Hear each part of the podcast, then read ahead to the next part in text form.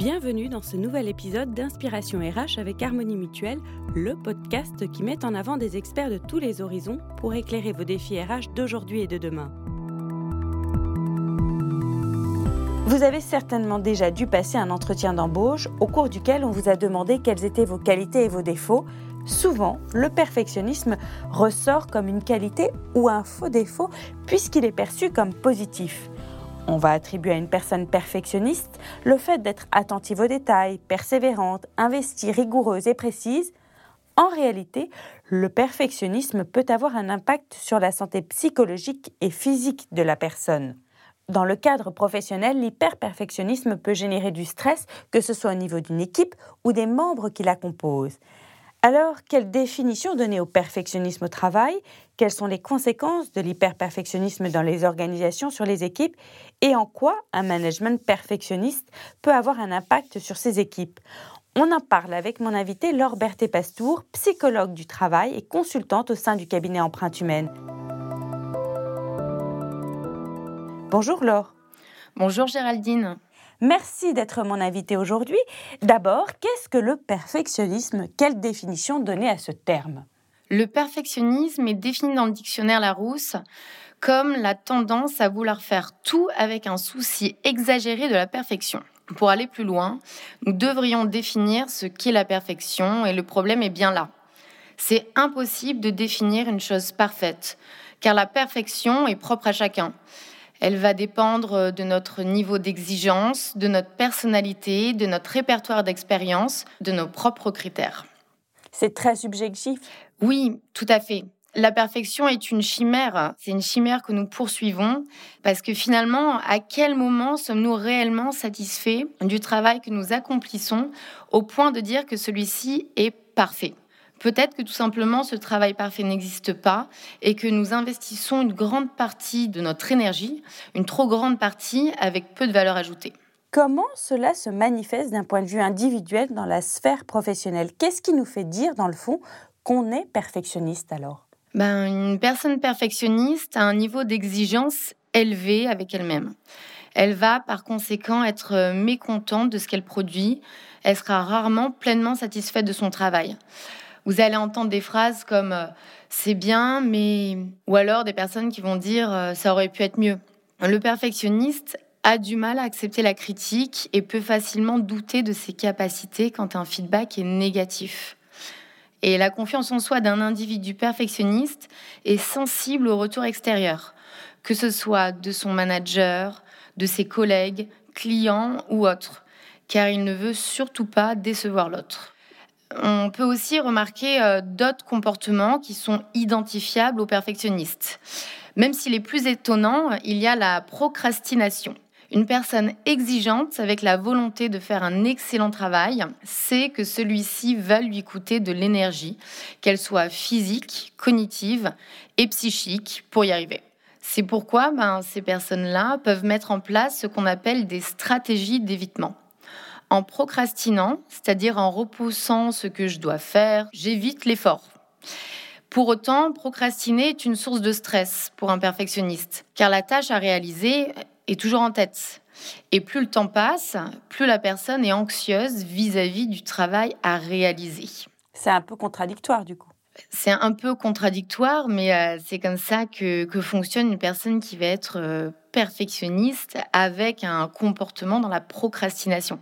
C'est pour ça que c'est plutôt un comportement euh, qui est étonnant. Ce qu'on peut retenir au final d'un perfectionniste, c'est qu'il va être pointilleux, il va beaucoup s'investir dans une tâche ou son travail. Parfois, il va s'acharner à certains moments. Ce surinvestissement et cette pression imposée par soi-même est une source de stress pour la personne. Et ce stress, bah, ça va générer euh, des conséquences comme de la fatigue physique, mais aussi mentale, avec cette exigence continue pour atteindre des normes qui vont être finalement irréalistes.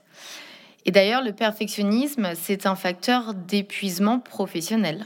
Quelles peuvent être les conséquences d'un management perfectionniste? Alors cette fois-ci, si on parle du perfectionnisme euh, sous l'angle du management, ce sera sûrement euh, euh, l'œuvre d'un individu qui est lui-même perfectionniste et qui n'est pas conscient qu'il gère son équipe avec le même niveau d'exigence qu'il a pour lui. Le problème, bah, c'est que ce manager va imposer à d'autres personnes une manière de travailler qui ne sera sûrement pas adaptée. Son management, il sera plutôt contrôlant, avec peu d'autonomie laissée à son équipe, avec par exemple une consigne très précise et peu de marge de manœuvre sur le comment réaliser la tâche pour la personne qui va devoir le réaliser. Donc un management perfectionniste favorisera le reporting, par exemple. Ce style de management génère une baisse de la stimulation des équipes, ça diminue le développement des compétences et ça peut aussi diminuer l'intérêt du travail. Là où ça peut être euh, dangereux aussi, en tout cas peut y avoir un impact sur la santé euh, du manager, c'est pour la personne lui-même. Parce qu'un manager perfectionniste, il va avoir de grandes difficultés à déléguer et il fera beaucoup plus pour compenser le travail de son équipe. Donc ses horaires, elles vont euh, augmenter, euh, sa charge de travail également. Et ça, bah, ce n'est pas une, une pratique managériale qui va favoriser la santé au travail. On a parlé d'un point de vue individuel et d'un point de vue managérial. Alors, si c'est l'entreprise qui prône le perfectionnisme, cela change la donne, j'imagine. Est-ce que d'ailleurs on peut parler d'entreprise perfectionniste? Peut-on le qualifier ainsi? Alors, euh, nous pouvons parler de culture organisationnelle, c'est-à-dire des organisations, des entreprises qui prônent l'excellence à tout niveau. On va plutôt être avec des entreprises qui ne vont pas accepter le pas de côté ou les erreurs. Elles ne seront pas les bienvenues.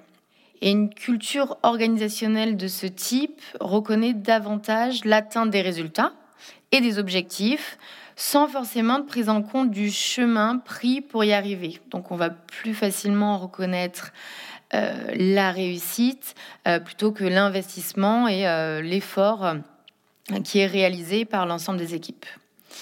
Donc si une entreprise exige en permanence la perfection des équipes sans donner de temps de respiration, avec des moyens adaptés, ou accompagner les équipes face aux difficultés qu'elles rencontrent, cela peut avoir un impact sur la santé des collaborateurs et des collaboratrices. Maintenant qu'on a toutes ces explications et qu'on voit que le perfectionnisme n'est pas que positif, que cela peut générer du stress, avoir un impact sur euh, la santé psychologique de ces équipes, quels conseils donneriez-vous? Géraldine, la première chose à faire, c'est de prendre conscience que l'on est perfectionniste ou que l'on évolue dans un environnement de ce type. La deuxième chose, il est crucial de ne pas normaliser et banaliser ces comportements, de ne pas les prôner au sein d'une organisation. Ensuite, il faut agir. Comment agir concrètement? À l'échelle d'un individu, ce sera psychologique. À l'échelle d'une entreprise, ce sera une évolution culturelle. Dans tous les cas, il existe des structures pouvant vous accompagner, comme le cabinet Empreinte Humaine, qui est expert dans la santé psychologique au travail et le bien-être. Si je devais donner quelques conseils pour sortir de cette spirale perfectionniste, il faudrait d'abord mettre en place des pratiques managériales saines, promouvant la qualité de vie au travail, comme l'autonomie, l'implication des équipes dans les prises de décision, la reconnaissance des personnes et de leur investissement. Il est aussi conseillé de donner du sens lorsqu'on donne une nouvelle consigne ou une tâche à un individu ou un collectif. Mais aussi accorder le droit à l'erreur au sein des équipes et valoriser les réussites, les efforts, mais aussi les échecs. D'un point de vue individuel, je ne peux que conseiller de revoir son niveau d'exigence et de pratiquer l'auto-reconnaissance c'est-à-dire se féliciter et se rappeler de quoi on est capable et prendre conscience de ses limites. En conclusion, que diriez-vous, euh, Laure?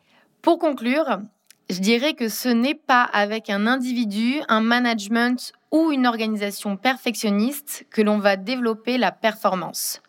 Cela ne pourra pas durer sur le moyen long terme. Il faut savoir écouter ces signaux dès qu'ils apparaissent. Merci Laure Berthet-Pastour d'être venue nous éclairer sur le perfectionnisme en entreprise et nous apporter des conseils justement pour manager de manière saine et sortir du piège du perfectionnisme car vouloir tout faire de manière parfaite revient à ne jamais être satisfait de son travail et de celui des autres et peut être lourd de conséquences. Lutter contre le perfectionnisme à outrance est un des enjeux de protection et de valorisation du potentiel humain de votre entreprise, un potentiel humain pour lequel Harmonie Mutuelle s'engage à vos côtés à très bientôt pour une nouvelle inspiration RH.